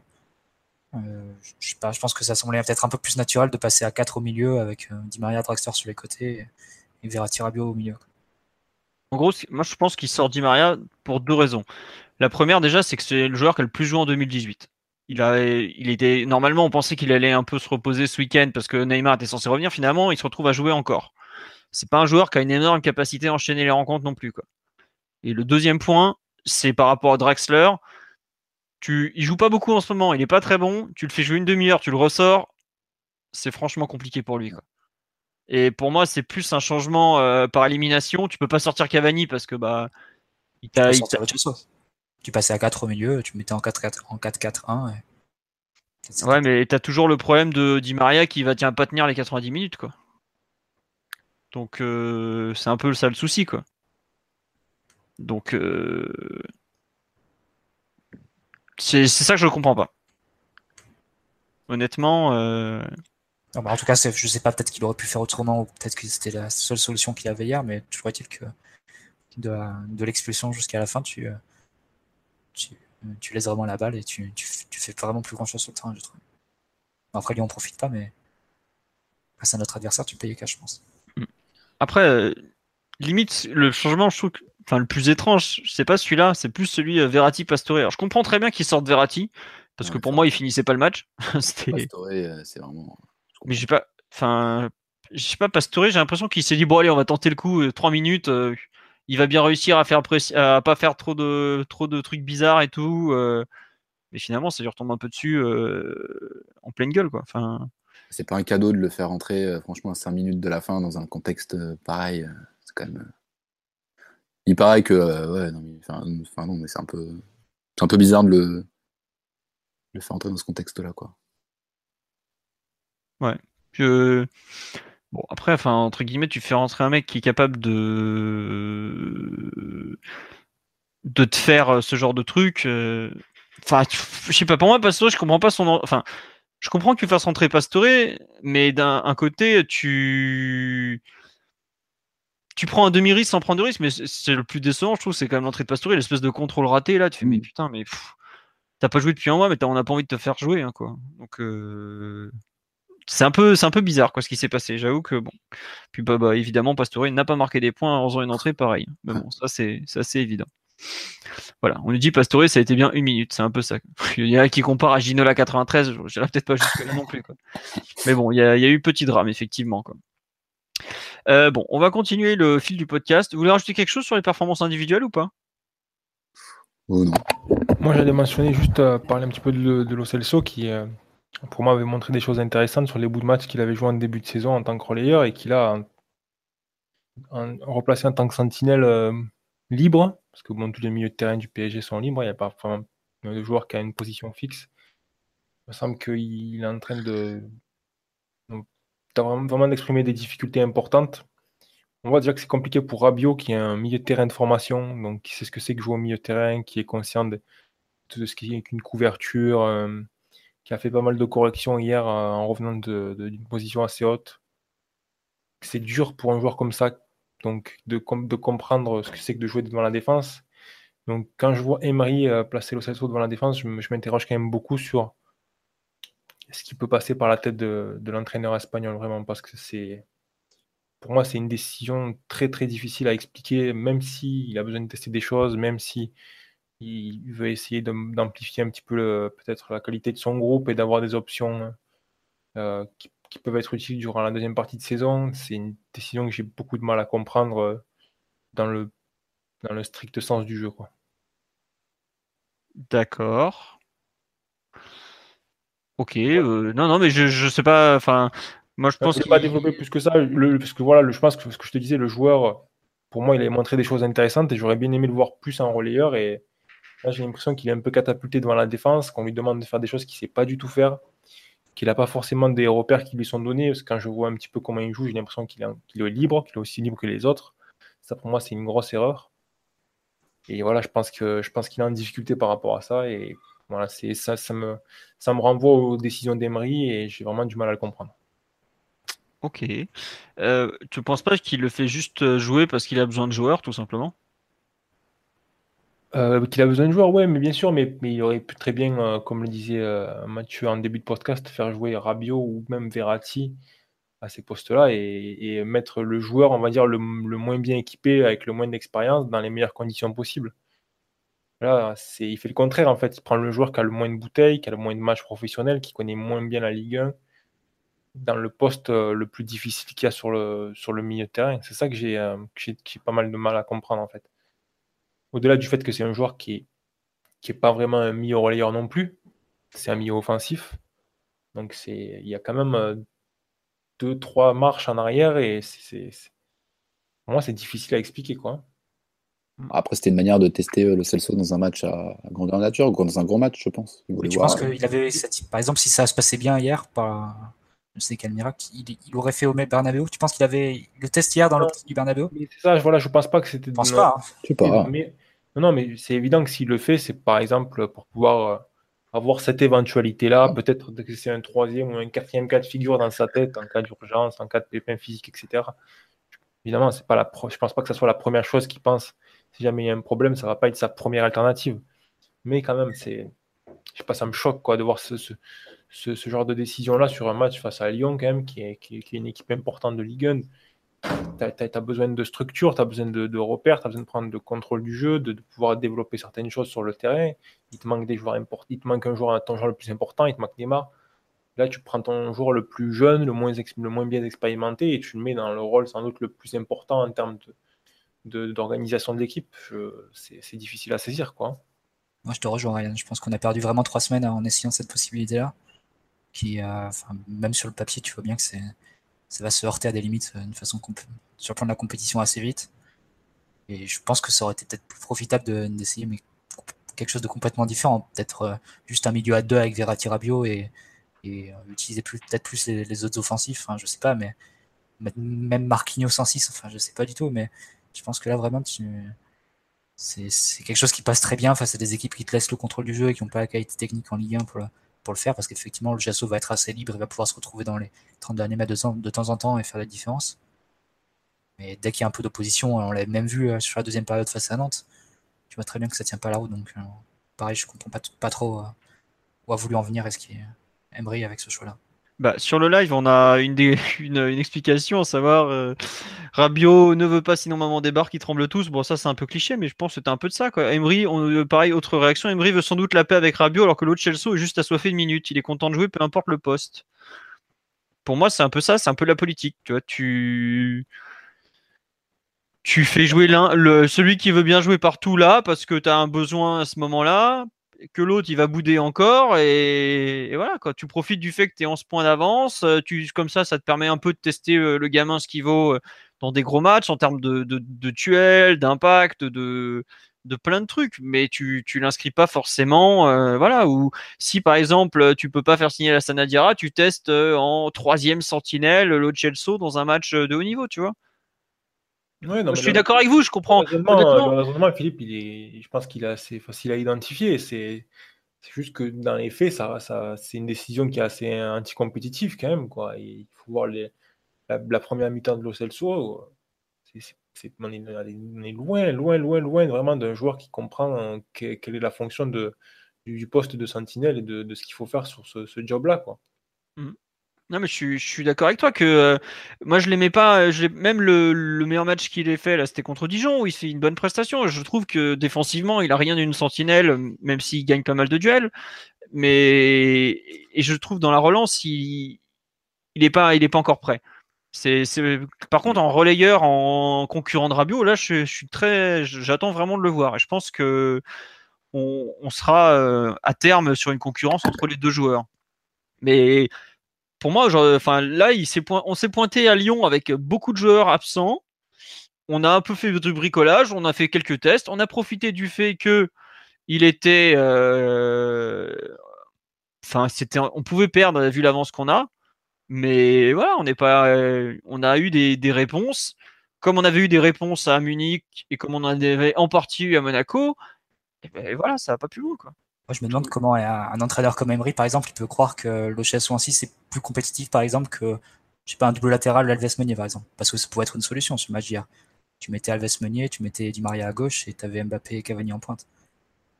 mais là, c'est dire que tu changes toute, toute ton organisation. Ouais, mais est-ce que ça vaut pas plus le coup de, tester une organisation peut-être alternative, peut-être un peu différente de celle qu'on utilise d'habitude, sur un gros match en plus, plutôt que de, faire un test sur des, euh, sur un milieu de terrain que, dont tu sais très bien qu'à un moment, à un certain niveau, c'est, ça passera pas. Quoi.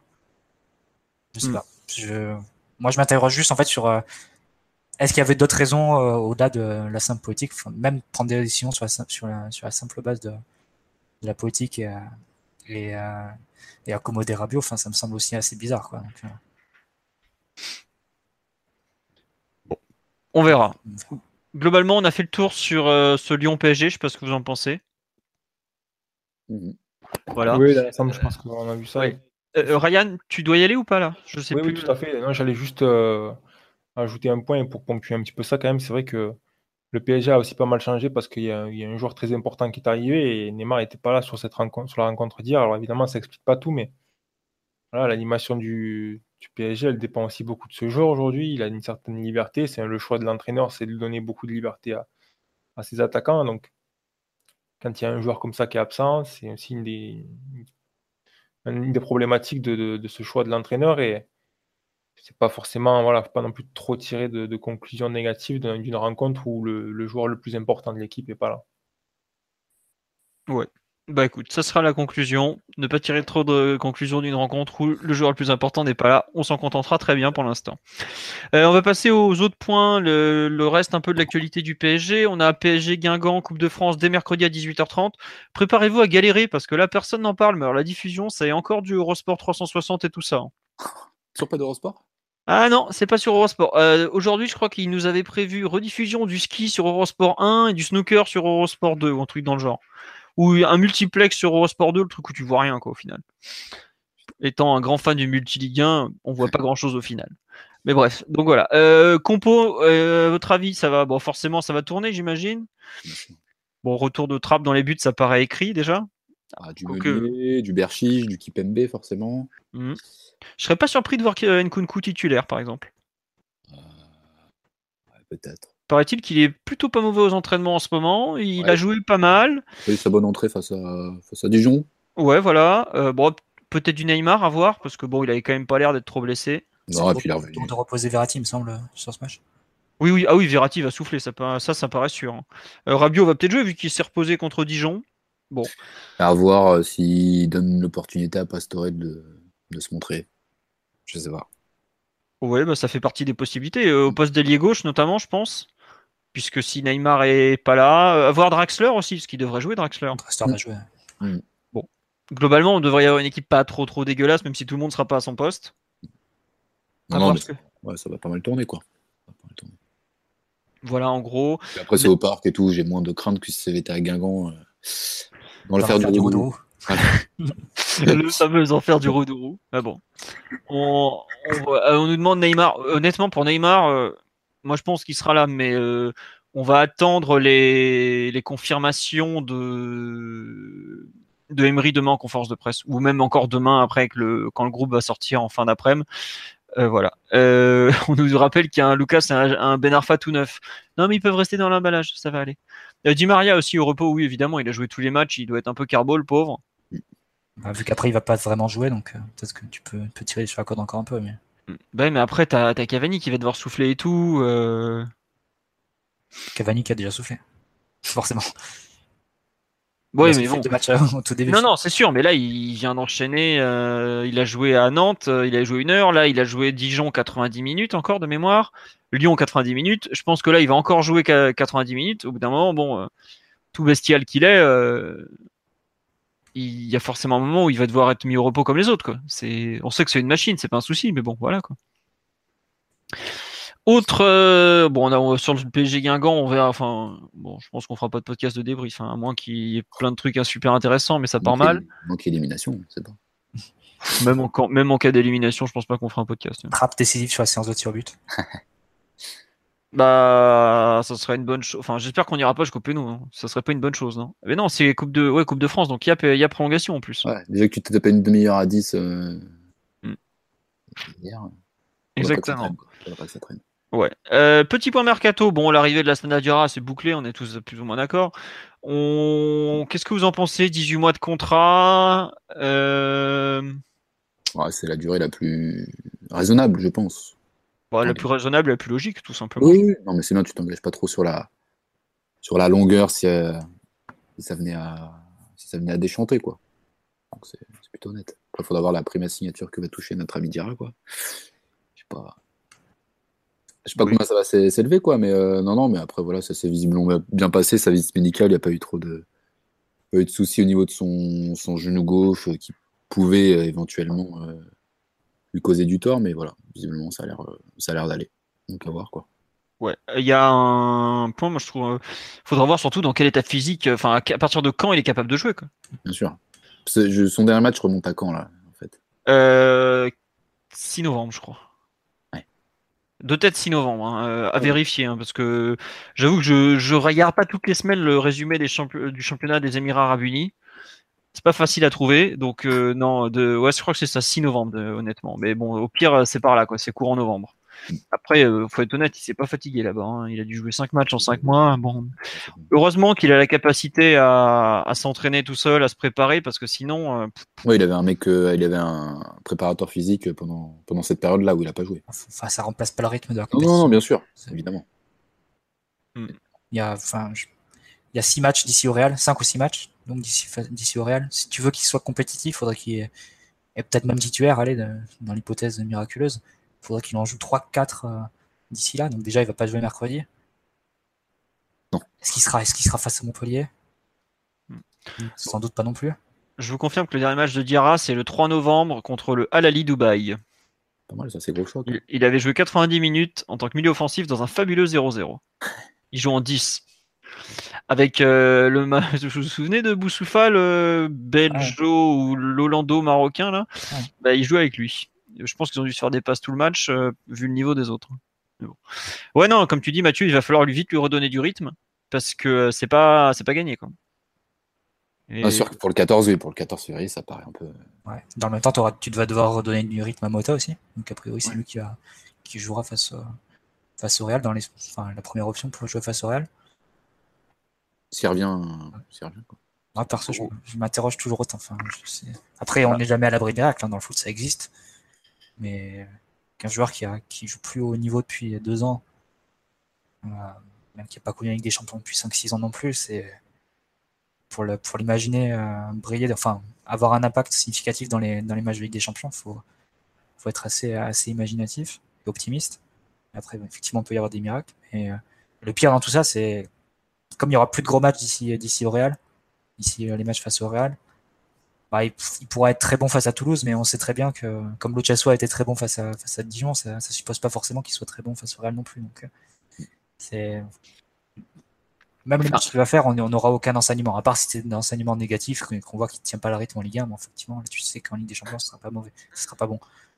Mais même s'il réussit des matchs des tests, genre face à Toulouse ou face à des équipes comme ça, tu. Après, il a son expérience pour lui. Quand il était revenu avec Marseille, on disait pareil que ça allait être. Enfin, ouais, le, c'est différent, un rythme où tu as 70% de possession en Ligue 1, tu peux jouer euh, vraiment à ton aise. Euh, l'adversaire a trois, trois contre-attaques dans le match et c'est tout. Qu'un rythme face au Real où tu vas te prendre la pression de, de Cross, Modric et Casemiro, tu vas, tu vas courir après le ballon sur de, sur de longs moments dans le match. C'est évidemment incomparable. Ouais, mais après, enfin, lui, on va pas lui demander de tenir 90 minutes. Hein. Euh, voilà, euh, tu vas lui demander. Est-ce que tu imagines Ben Arfa lancer en Ligue des Champions demain tenir Enfin, t'as un gouffre entre Ben Arfa et Diarra quand même en termes de bah, physique, de tout. Bah, c'est des joueurs qui n'ont pas joué depuis le même, la même durée. Hein. Ben Arfa, ça, physiquement, ça a toujours été. Enfin, ça faisait des années qu'il était en perdition. Même à Nice, sa meilleure saison, tu vois que bon, euh, pas son truc. Euh, Diarra me paraît quand même bien plus. Tu vois, la capacité qu'a eu Diarra à revenir à un très bon niveau physiquement à Marseille, c'est autre chose que celle de. Après 3-4 semaines de préparation, chiant. Ouais, ouais, bon. Mais là, entre guillemets, ils sont dans un championnat assez faible. Ouais, bon. Moi, j'avoue qu'honnêtement, euh, entre son expérience et tout, autant débuter, je suis d'accord, c'est tendu. Autant jouer 20-30 minutes pour remplacer Mota, euh, j'ai pas trop trop d'inquiétude à ce niveau-là. il, se connaît, trop pour, pour se louper comme ça. Quoi on me demande pourquoi il a joué un match par mois aux, Émirats. Euh, non, un match par mois, c'est le. En gros, il est resté là-bas six mois. il a dû jouer cinq matchs parce que déjà, il joue pas souvent. Il joue deux matchs par mois ou deux trois matchs, pas plus. Et ensuite, parce qu'il a eu un petit peu de quelques pépins physiques, il était pas pressé de retourner jouer. Enfin bref, euh, rien de. Il n'était pas très impliqué quoi. Il est allé là-bas pour taper des ronds et puis c'est tout quoi, tout simplement. Comme tu dis, Adrien, là ça dira quoi. Donc voilà, il faut pas et voilà, le PSG a fait des gros examens sur son genou gauche. On nous demande pourquoi genou bah Parce qu'il a, il a des petits soucis au genou, c'est ce qui lui avait fait rater l'euro de mémoire. Mmh, tout à fait, Et donc, bien, voilà, il n'y a pas de. Pas d'autres. Pas de contre-indication. À la pratique du football de haut niveau, comme on dit. Bon, on va avancer et finir le podcast avec les résultats des autres équipes du PSG. Alors, le handball, c'est pas compliqué. Vous avez qu'à regarder Beansport, il y a euh, l'euro en ce moment. Voilà, comme ça, c'est réglé. Les féminines, euh, il y avait un match international euh, Italie-France. Je, peux vous mentir, je ne sais pas lesquels ont joué, donc euh, je vais éviter de partir là-dedans. La réserve, eh bien, c'est fabuleux. C'était reporté, donc il n'y a pas eu de match. Hop, suivant. U19, très mauvais résultat. On a perdu 2-0 à domicile contre Lens. Bon, bah voilà, on sait qu'on ne fait pas un bon championnat, ça s'est encore confirmé. on va voir ce qui se passe en Gambardella parce qu'on a chopé un tirage franchement pas simple en, sur la pelouse de Caen. Euh, on joue là-bas le 3 février, le 2 ou le 3 février. On rejoue trois jours plus tard à Amsterdam en Youth League contre l'Ajax. Bon voilà, euh, l'Ajax en Youth League, tu doutes bien que tu vas pas en claquette. Hein ça va être compliqué. Donc à voir. On va peut-être tout euh, être euh, le championnat, les coupes, tout ça, ça va peut-être être réglé dès début février. Donc il va falloir, euh, ça, risque d'être un peu pénible la fin de saison peut-être. À voir. et U17 de mémoire, ils n'ont pas joué ce week-end et ils partent, ils sont partis tous au Qatar pour l'Alcas Cup qui, il me semble que leur premier match est demain et ils sont dans la poule avec, euh, je sais plus, j'avoue que euh, voilà, il y a quelques joueurs qui sont pas qui sont pas partis au Qatar, mais j'ai vu qu'ils avaient quand même une belle équipe parce qu'ils ont même fait redescendre Mbesso qui a déjà joué en CFA, enfin en National 2 maintenant, alors que c'est un U17 pour vous dire, donc ils ont franchement envoyé la belle équipe et puis bah c'est un tournoi qui est Enfin, pour l'image, c'est important de pas faire n'importe quoi. Quand on s'était fait défoncer par le Real, euh, Sao Paulo, ce genre d'équipe, les gros, sportifs. T'es sélectionné sur invitation, en fait? Ouais, tous les, en fait, c'est sur invitation, c'est les clubs qui veulent bien participer ou pas. Tu as, tu as un peu de tout ça, quoi. Mais honnêtement, le plateau, les conditions de jeu sont euh, excellentes, excellentes. C'est, c'est rare d'avoir un plateau de ce niveau-là et des conditions de jeu pareilles. Bah, tu vois, ils jouent à Aspetar, ils, ont, ils jouent sur des billards, quoi, honnêtement. Euh, c'est franchement en, en, U17, je me demande si c'est pas le plus beau tournoi international qui est, quoi. Euh, pour, vous, pour te donner une idée du niveau. Quoi. Euh, on me dit Gomez, dit est-ce que ça pue? Bah oui, comme, comme pas mal de jeunes, mais c'est pas très grave. Il y a Gomez, il, est tout prêt d'aller à Manchester City. Il y a, mais enfin, honnêtement, c'est c'est même pas du football. Voilà, on est dans la spéculation en termes d'argent et tout ça. Ah voilà, on m'a redonné la poule. Euh, PSG, Tottenham et Kashiwa Reysol. Je sais que Tottenham et Reysol se jouaient l'un contre l'autre cet après-midi parce qu'il me semble que les, un moment ils, ils arrêtaient pas de se mettre des buts. Il y avait 3-2, mais je me souviens plus pour laquelle des deux équipes. Donc ce qui est cool, c'est qu'on va jouer forcément notre premier match contre une équipe qui a déjà un match dans les jambes qui sera fatiguée. Et ça, vu la formule du tournoi, c'est un très bon point faut pas l'oublier. Euh, donc je reviens sur Gomez Sadli. Et honnêtement, les contrats, les signatures de contrats, euh, on en parlait euh, avec des personnes qui suivent le sang depuis des années. On est juste dégoûté de ce qui se passe. c'est comme chez les pros, ça se tire dans les pattes pour signer des contrats, ça fait jouer les agents, les primes et tout ça. Pour le coup, la réforme de l'UFA va, va quand même aider le PSG de ce point de vue.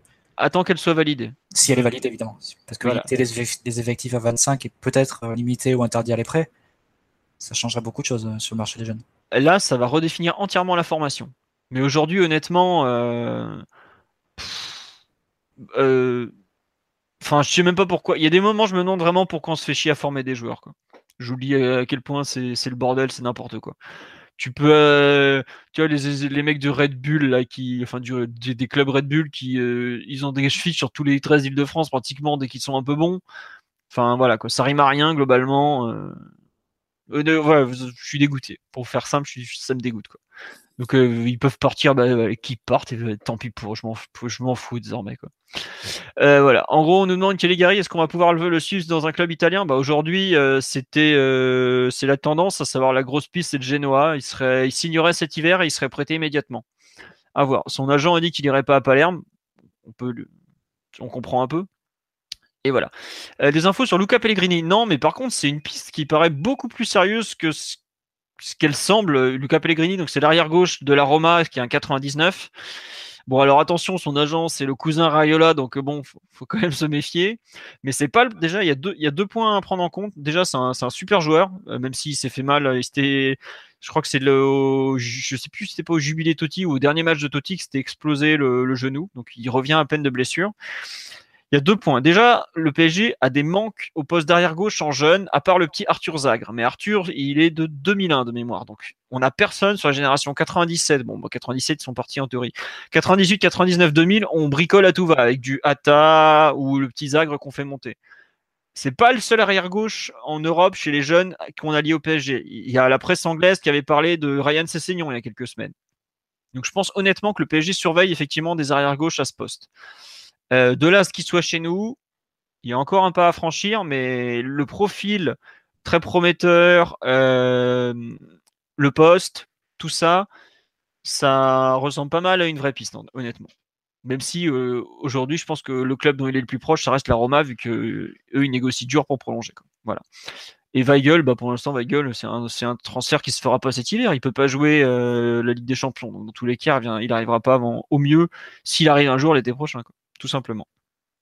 Bon, je crois qu'on a fait le tour de l'actualité. Ah non, juste un truc sur la Alcas Cup. Vous pouvez la suivre sur le site de la compétition. Je crois que c'est alcas.net. Si vous voulez voir nos jeunes joueurs, il y a tous les mecs un peu connus, Case Ruiz, Mbesso, euh, les, les, les, centraux, là, comment ils s'appellent, les deux tours jumelles, qui sont très cotés chez les recruteurs. Bref, tout est disponible. Quoi en train de dire que c'est plus facile de regarder Alcas Cup que la Coupe de France, c'est ça? Ah ben largement. Ah non, et puis alors je peux te dire que la diffusion de la Alcas Cup, t'as de la HD et tout. Bon, de temps en temps, t'as un commentateur en arabe qui hurle, tu sais pas d'où il sort. Mais euh, honnêtement, c'est mieux diffusé que la Gambardella, que les phases finales de championnat de France U19. T'as une réale et tout. T'as même Talal El Karkouri en plateau à la mi-temps en général. Ça donne envie.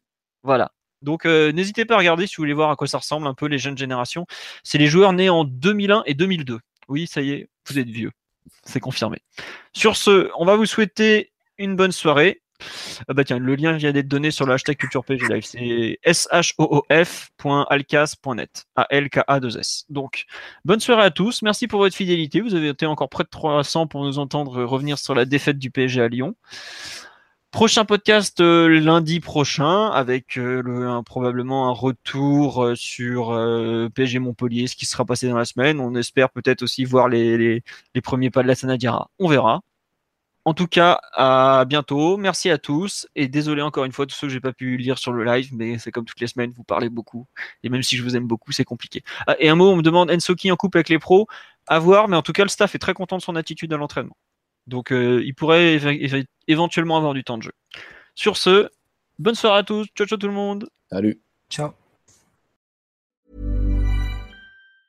Mom deserves the best, and there's no better place to shop for Mother's Day than Whole Foods Market. They're your destination for unbeatable savings, from premium gifts to show-stopping flowers and irresistible desserts. Start by saving 33% with Prime on all body care and candles. Then get a 15-stem bunch of tulips for just $9.99 each with Prime. Round out Mom's menu with festive rosé, irresistible berry chantilly cake, and more special treats. Come celebrate Mother's Day at Whole Foods Market.